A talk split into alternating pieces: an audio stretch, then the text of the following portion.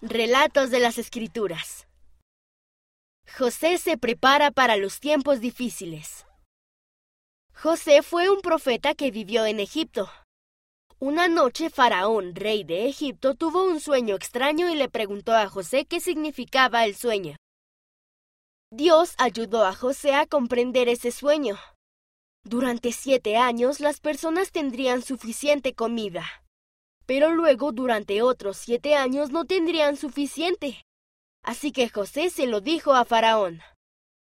También le dijo que debían almacenar alimentos ya, y entonces estarían preparados para los tiempos difíciles. Faraón puso a José a cargo de almacenar comida y José trabajó mucho.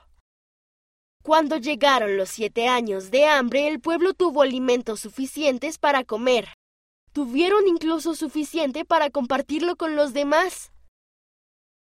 Puedo prepararme ahora. Con la ayuda de Dios puedo soportar los tiempos difíciles. Puedes leer acerca de este relato en Génesis capítulo 41.